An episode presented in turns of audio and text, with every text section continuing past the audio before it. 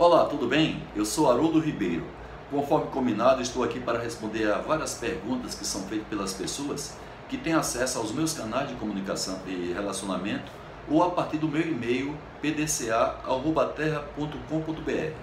Essa semana eu selecionei uma pergunta que foi feita pela Andréa Mazarin, ela é da Ecolab da Argentina.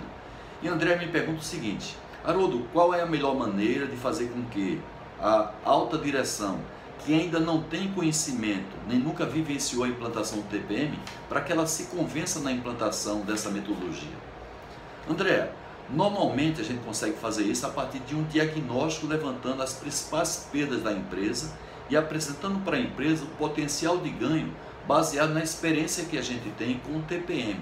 Se necessário, a gente promove uma visita dessa alta direção a outras empresas, normalmente do mesmo segmento, o mais próximo possível para evitar gastos de logística, para que elas consigam, ao discutir com diretores dessas empresas, verificar a eficácia que tem do TPM para a eliminação dessas perdas. Então, o diagnóstico e depois a demonstração da metodologia, se possível, a partir de benchmark de empresas que já têm o TPM evoluído, é muito fácil, então, a partir daí, convencer a alta direção na implantação.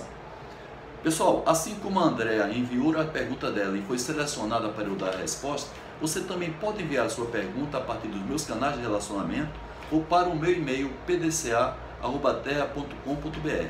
E para recompensar a sua participação, você vai escolher um dos 17 books que eu tenho sobre 5S e TPM de sua livre escolha. Eu espero a sua participação. Boa sorte. Tchau.